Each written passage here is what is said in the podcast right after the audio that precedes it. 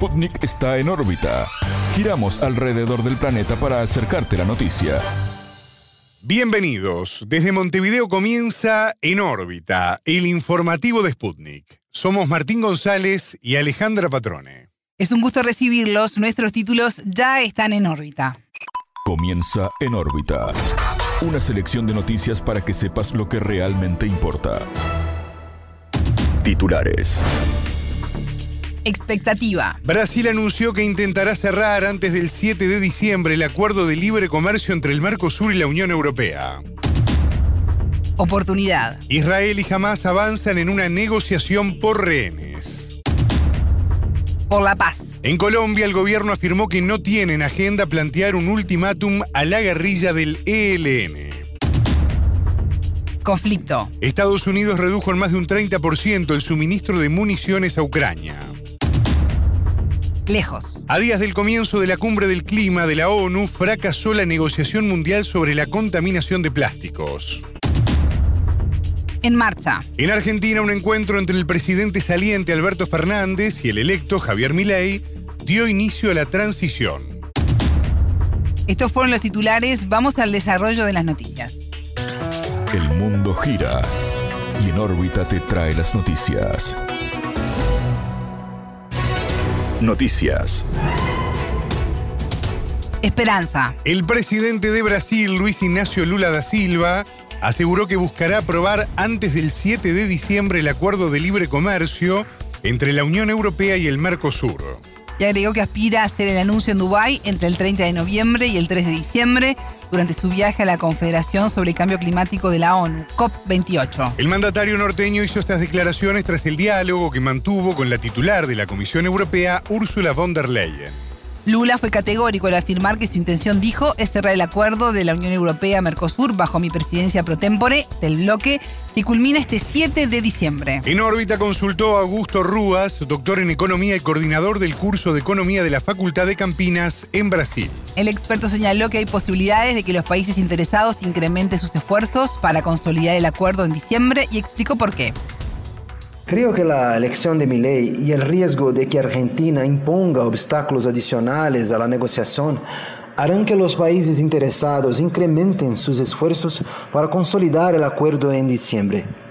Francia, que había estado pidiendo cautela y posponiendo la conclusión del acuerdo, se verá presionada por sus vecinos.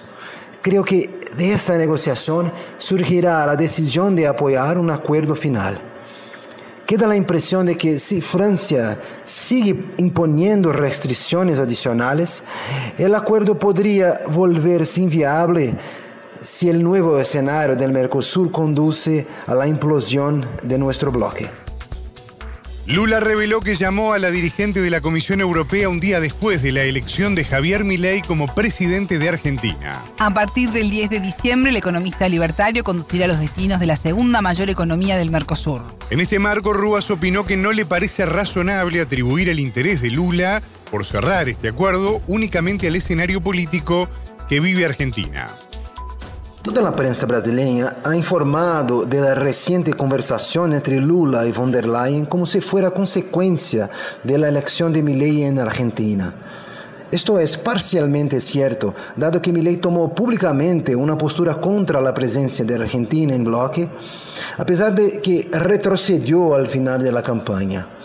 Pero no es razonable atribuir el único motivo de interés de Lula al escenario argentino. Desde septiembre, eh, cuando Lula presentó una propuesta para abordar la nueva Carta Europea de Interés del Bloque, ha habido una mayor presión, incluso la expresada recientemente por representantes del gobierno español. Por lo tanto, creo que hay una serie de factores importantes derivados de los acontecimientos recientes en las propias negociaciones que ahora se suman al riesgo de un cambio muy intenso en la postura del gobierno argentino. El entrevistado se refirió a cuáles son los principales escollos presentes entre ambos bloques para concretar el acuerdo. Los temas recientes de las negociaciones giraban en torno a unos pocos temas principales, pero quisiera destacar dos de ellos. El primero, a partir de una nueva petición europea relacionada con la agricultura y cuestiones medioambientales. Aunque la preocupación y el interés de todos por proteger el medio ambiente son claros, algunas de las normas propuestas parecían tener interés más proteccionista, especialmente en Francia. Brasil se opuso a esta propuesta europea y esta sigue en negociación a esta preocupación se sumó el interés de no avanzar del todo en una política integrada de compras públicas. Para Brasil sigue siendo muy importante que el gobierno pueda dirigir sus compras a la industria brasileña como una forma de desarrollo nacional. Escuchábamos a Augusto Rúas, doctor en Economía y coordinador del curso de Economía de la Facultad de Campinas en Brasil. Oportunidad. El líder del movimiento palestino Hamas, Ismail Hanilla, aseguró que una tregua con Israel está cerca. La Cancillería de Qatar, país mediador entre las partes, indicó que la negociación está en su etapa final. El primer ministro israelí Benjamín Netanyahu reconoció los progresos sobre un posible acuerdo. El diálogo propone una pausa de unos cinco días en los combates en la franja de Gaza a cambio de la liberación de una parte de los rehenes. El plan supone liberar a 50 personas cautivas a cambio de 300 prisioneros palestinos incluidos niños y mujeres. El pacto además permitirá el ingreso a la franja de Gaza de 300 camiones con ayuda alimentaria, médica y combustible. La Organización Mundial de la Salud señaló que están en marcha los planes de evacuación de pacientes de los hospitales Al-Shifa, Al-Ali y el indonesio. El ejército israelí realiza acciones militares en estos centros de salud al considerar que allí operan centros de mando de Hamas. En tanto, este martes 21 el presidente de China, Xi Jinping, pidió el cese del castigo colectivo de Israel contra Gaza. Horas claves. Desde el gobierno colombiano anunciaron que no está en agenda plantearle un ultimátum a la guerrilla del Ejército de Liberación Nacional, el ELN.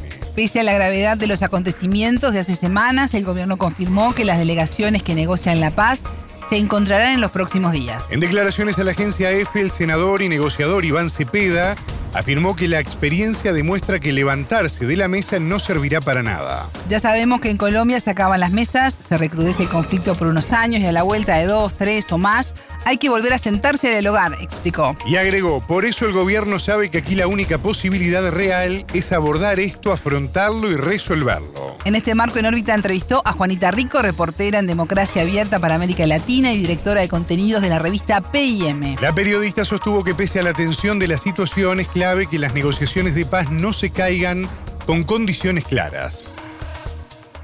Bueno, ahorita la situación es tensa y yo diría que eh, es clave mantener las negociaciones, pero con unos mínimos, ¿no? Digamos, el tema de los secuestros se tiene que tocar y el tema de cómo se va a avanzar también y de tal vez mostrarle algo a la sociedad eh, de la estructuración de los diálogos. El gobierno y el ELN retomaron las relaciones hace un año y el 3 de agosto comenzó un cese al fuego bilateral por 180 días que está en entredicho tras el secuestro de Luis Manuel Díaz. En este contexto, Rico se refirió a qué tareas tiene por delante el gobierno de Gustavo Petro para reencauzar el proceso de paz. Queda por delante mostrarle el plan a la sociedad civil y ver cómo van a lograr cumplir los puntos sobre la mesa y sobre todo que no se levanten más actores pues, de los diálogos. Y también, eh, pues obligatoriamente después del secuestro de la familia de Luis Díaz, se tiene que tocar el tema de los secuestrados y qué se va a hacer al respecto, cómo se va a avanzar en esa materia y cómo se va a evitar que se presenten más situaciones así. La periodista consideró clave que el gobierno sea asertivo en los pasos que vaya a dar para poder reencauzar el proceso de paz total. Pues definitivamente la paz total está en un punto difícil y en un punto en el que si el gobierno no es muy acertado con sus pasos, seguramente este proceso va a fallar. Si en todos los procesos, y en eso yo estoy de acuerdo con las declaraciones del gobierno nacional, tienen momentos difíciles, por ejemplo, la negociación de La Habana también tuvo momentos en los que se levantó la mesa de diálogo. Lo que se hace después y las medidas que se tomen sobre temas complicados, como que se cumpla lo que se le ha prometido a cada parte y lo que decía antes, el tema de los secuestros, pues va a definir esta, esta mesa. Escuchábamos a Juanita Rico, reportera en Democracia Abierta para América Latina y directora de contenidos de la revista PM. Conflicto. Estados Unidos redujo en más de un 30% el suministro de municiones a Ucrania a favor de Israel. Desde el inicio de la guerra entre el país judío y el movimiento palestino Hamas, bajó un tercio el envío de proyectiles de artillería de 155 milímetros a Kiev. Así lo informó el canal de televisión estadounidense ABC News, citando a un funcionario ucraniano. Decían que no influiría en los compromisos, pero sí fue, dijo el funcionario consultado antes de la visita sorpresa del secretario de Defensa estadounidense Lloyd Austin a Kiev este lunes 20. En tanto, representantes norteamericanos consideran que el envío de municiones a Israel no repercute en el suministro a Ucrania.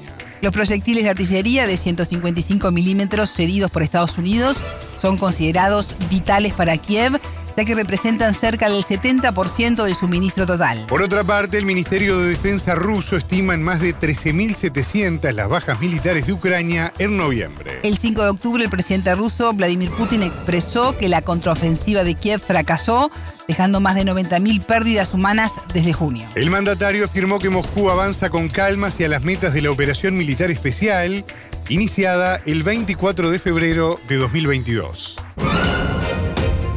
lejos. A días del comienzo de la cumbre del clima de Naciones Unidas, la COP28, fracasó una ronda de negociaciones mundial sobre la contaminación de plásticos. El evento liderado por la ONU y desarrollado en Nairobi, Kenia, no logró acordar el diseño de un tratado para combatir la crisis. El programa de las Naciones Unidas para el Medio Ambiente evaluó que a pesar de no haber acuerdos, sí hubo avances en relación con un borrador. Activistas ambientales denunciaron que países productores de petróleo aplicaron tácticas dilatorias para diluir el convenio. El mundo produce más de 430 millones de toneladas de plástico al año.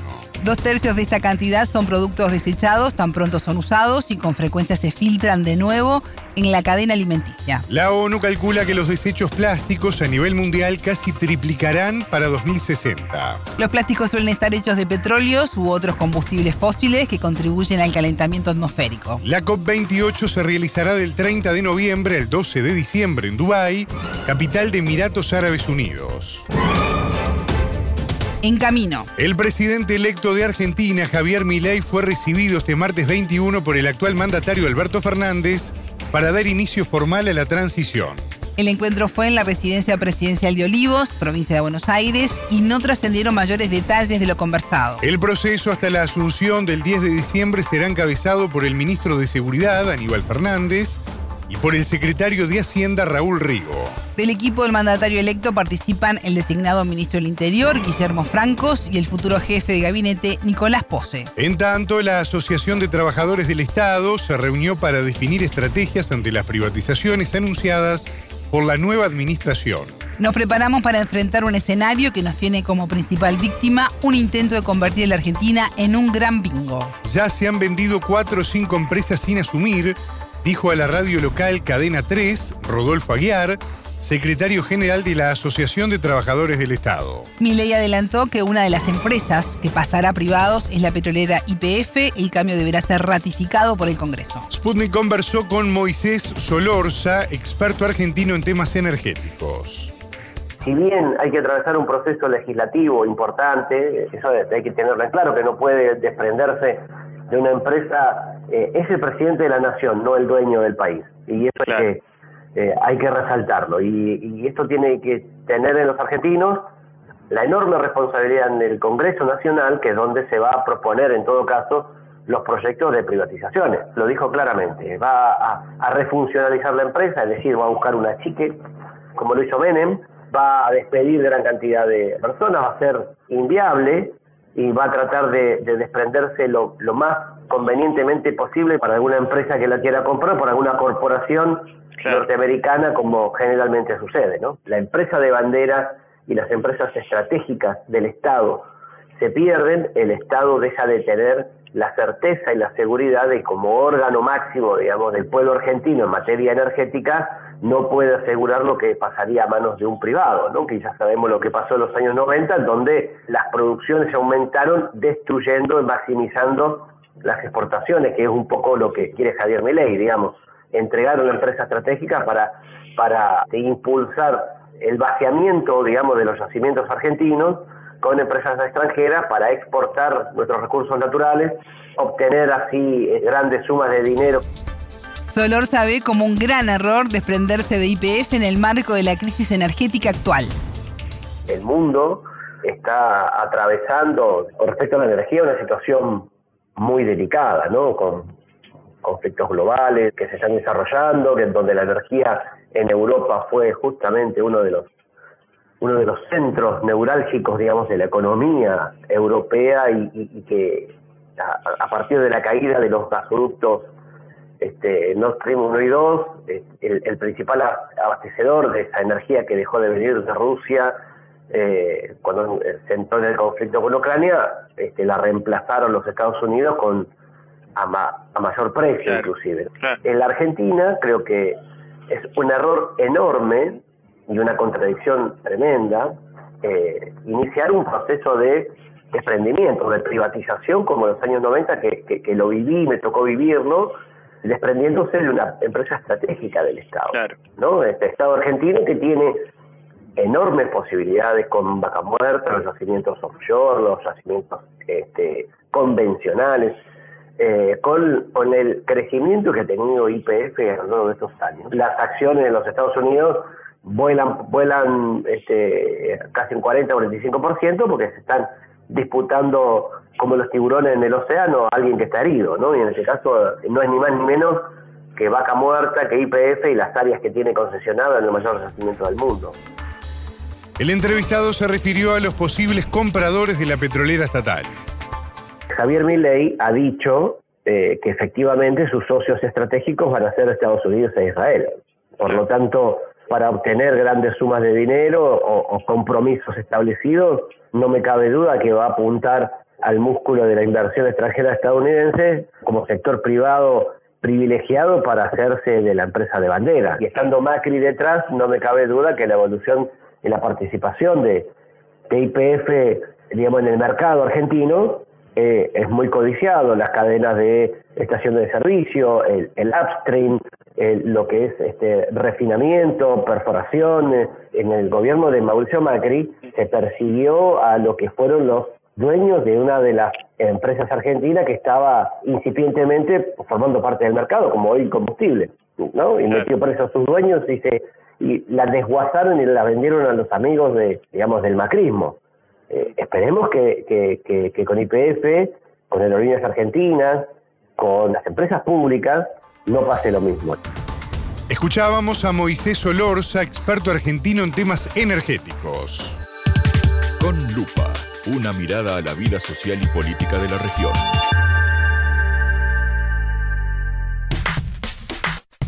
Seguimos en órbita, hacemos contacto ahora con el corresponsal de Sputnik en Bolivia, Sebastián Ochoa. El gusto grande de recibirte. Buenas tardes, ¿cómo están compañeras? Un saludo. Sebastián, Bolivia atraviesa, y ya lo hemos hablado contigo, y esto es profundizar también un poco más lo que sigue ocurriendo allí, una fuerte sequía a causa del fenómeno meteorológico del niño. Siete de los nueve departamentos del país están con una severa sequía entre ellos La Paz, Cochabamba y también Santa Cruz. Datos que uno va poniendo arriba de la mesa, ¿no? Los incendios forestales ya afectaron a 2,9 millones de hectáreas en el país. El 56% de estas tierras quemadas están en Beni, allí en Bolivia. La situación es crítica realmente. Estos datos que estamos poniendo arriba de la mesa dejan en claro lo que se está viviendo allí en, en Bolivia. Pero hoy, Sebastián, nos vas a contar sobre una consecuencia, podríamos decir, un poco más amable, ¿no? Eh, de lo que viene dejando esta sequía, al lado un poco más positivo, si se quiere. Sí, sí, sería como un efecto secundario de la sequía que está sufriendo en la Amazonía, que es de las más graves de los últimos años, porque en el río Beni, que es uno de los más importantes que atraviesa la Amazonía boliviana, emergieron unas piedras bastante grandes talladas por culturas ancestrales hace aproximadamente mil años atrás, por lo que se calcula. Igualmente, para precisar bien la fecha, es necesario realizar más estudios que pretenden iniciar en los próximos días, por lo que nos mencionaron algunas personas que consultamos. Estos petroglifos surgieron entre las comunidades de Carmen Florida y Real Beni, en la reserva de biosfera Pilón Lajas. Son comunidades indígenas que viven ahí cerca del río. Eh, conversé con Cristian Agramont, que es del gobierno autónomo municipal de Rurrenabaque, y nos explicó que no es la primera vez que aparecen rocas talladas en la región. Nos decía que con estas piedras convivieron desde que él tiene uso de razón. Nos contó que, bueno, tiene unos 30, 40.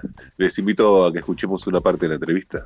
Ahora que estamos sintiendo una sequía bastante, pero bastante fuerte en nuestra región, pues las aguas del río Beni han descendido muchísimo, ¿no? Y han mostrado mucho más de lo que nosotros ya conocíamos, ¿no?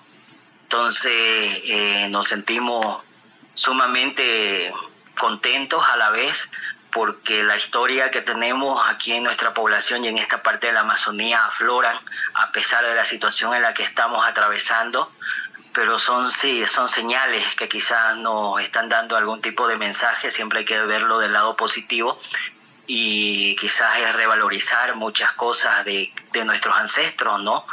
Quizás son mensajes que nos están dando de a poco y que bueno, también hay que saberlos tomar en cuenta y recapacitar referente a nuestras aptitudes que actualmente tenemos como seres humanos en el tema del medio ambiente y el cuidado que necesitan. Sebastián, eh, el entrevistado interpreta esta aparición de las piedras talladas como mensajes, ¿no? Sobre el cuidado del medio ambiente. ¿Qué tipo de figuras aparecen allí en las piedras? Son figuras pictográficas que muestran cómo es la relación de los humanos, de quienes viven ahí, con la selva, con los recursos de la selva, con el agua, con los árboles y también con los animales, ¿no? Eh, estas piedras que se vienen repitiendo a lo largo del trayecto de este río eh, pertenecería a los pueblos Otacana, Oleco o Mosetén, que viven por esa región desde hace cientos de años, ¿no? Lo que nos contaba Monte es que se proyecta iniciar estudios en las rocas para identificar con precisión a qué cultura pertenecen, así como al año, ¿no? Él nos decía que comparando estos, estos dibujos, estas figuras talladas con eh, para los indígenas son muy importantes los tejidos, ¿no? Son formas de mantener su cultura y de transmitir eh, mensajes de generación en generación. Y él decía que, bueno, como es muy cercano a la cultura tacana, estos, los tejidos que hoy tiene el pueblo tacana, eh, tiene, muy similares son las figuras, así que posiblemente estaría yendo por ese lado. recordamos que Bolivia son 36 pueblos indígenas reconocidos en la Constitución y aquí en Beni viven 18 de ellos, no hay muchos, muchos pueblos en la Amazonía. Eh, una de las más reconocidas de estas figuras que nos contaba Granmonte es una serpiente de siete cabezas que fue hallada cerca del centro urbano de Rurrenabaque. Eh, para él los petroglifos representan espíritus del bosque, con los cuales conviven los pueblos indígenas y bueno, muchas veces están para proteger a las poblaciones, los cultivos, ¿no? Hemos convivido desde muchos años con historias y mitos porque ya la primera que caracteriza a mi pueblo Renabaque es una figura pictográfica en una piedra que tenemos muy cerca de la población sobre el río Beni, en el estrecho del Suce, que es un lugar bastante sagrado por nosotros por el tema de la afluencia de nuestro río, ¿no? Una, desde ahí empezamos a ver esto, una figura una víbora, por ejemplo, de siete cabezas, ¿no? Y que creyendo en nuestra cultura y en nuestras historias significa que en el lugar hay un guardián que es una fiera como la que nos mostraban en, esta piedra que está cerca de Arrurre y que de las mismas similitudes tenemos en este panteón de piedras que nos han dejado y que nos muestran figuras de animalitos, de planta, inclusive figuras geométricas. Sebastián, eh, si las piedras fueron talladas, ¿esto quiere decir que el río surgió con posterioridad? Eh, algo que nos comentaba Gramont es que siglos atrás las aguas del río Beni no eran tan caudalosas como son ahora. Por eso estas piedras que hasta hace poco estaban sumergidas en esa época debían estar eh, bien a la vista era un arroyo, por eso Renabaque, su nombre en nuestra lengua nativa, era Suche Enabaque, que quería decir arroyo de patos, ¿no? Entonces se, se piensa que el río era más o menos como un arroyo y lo que podemos ver es que por estos lugares que están dentro de nuestra reserva de la biosfera y territorio comunitario de origen Pilón Lajas, que pertenece a nuestra, a nuestra municipalidad aquí de Ruenabaque, en el departamento de Beni, han habido asentamientos eh, que datan de las civilizaciones antiguas, ¿no? Como en este caso en el pueblo Tacana. También compartimos cultura con el pueblo Leco, Mosetén, que se encuentran por ríos más arriba. Entonces es una mezcla de todo esto. Los estudios que se pretenden hacer, vamos a identificar de qué vale de las culturas es precisamente lo que tenemos en esta región, pero como le vuelvo a reiterar, eh, todo procede de nuestra cultura tacana porque son figuras que actualmente nosotros la manejamos en nuestro territorio. Cuernavaca es uno de los destinos más importantes para el turismo en la Amazonía boliviana es una población que tiene una oferta hotelera muy amplia, muy variada y actividades recreativas eh, de contacto con la naturaleza, ¿no? Para navegar los ríos y visitar las, estas partes de la selva de la Amazonía. A partir de Runavaque se puede ingresar a dos áreas protegidas muy importantes como son el Parque Nacional Madidi y la Reserva Pilón Lajas que recién mencionábamos el circuito turístico de Runabaque, Madrid y Las Pampas fue reconocido en 2022 como uno de los 100 mejores destinos verdes del mundo por la Fundación Green Destinations. El área cuenta con una gran biodiversidad, tiene más de 265 especies de animales y más de 5.000 variedades de plantas. Lo que sí la pandemia de COVID afectó seriamente a la población que depende mayoritariamente de recibir turistas de todo el mundo los atractivos locales que tenemos acá en que son variados y más que todo no la gran diversidad cultural de la flora y la fauna que existe en esta región que cuenta con dos áreas protegidas bien importantes a nivel nacional y una de ellas a nivel internacional como es el Parque Madiri que se encuentra al lado del Departamento de La Paz con el cual colindamos en el municipio de San Buenaventura y a nuestro lado como es la Reserva de la Biosfera y Tierra Comunitaria de Origen Pilón Lajas. Sebastián Ochoa, corresponsal de Sputnik en Bolivia, gracias por acercarnos esta historia y habrá que ver cómo sigue todo esto, que mejore la sequía por sobre todas las cosas y mientras tanto también a disfrutar y a rescatar toda esta historia que es tan importante. Un fuerte abrazo. Esperemos que ya empiecen las lluvias, querido Martín, te mando un abrazo. Hasta aquí en órbita. Pueden escucharnos a las 18 horas de México, 21 de Montevideo y a las 0 GMT por sputniknews.lat en órbita.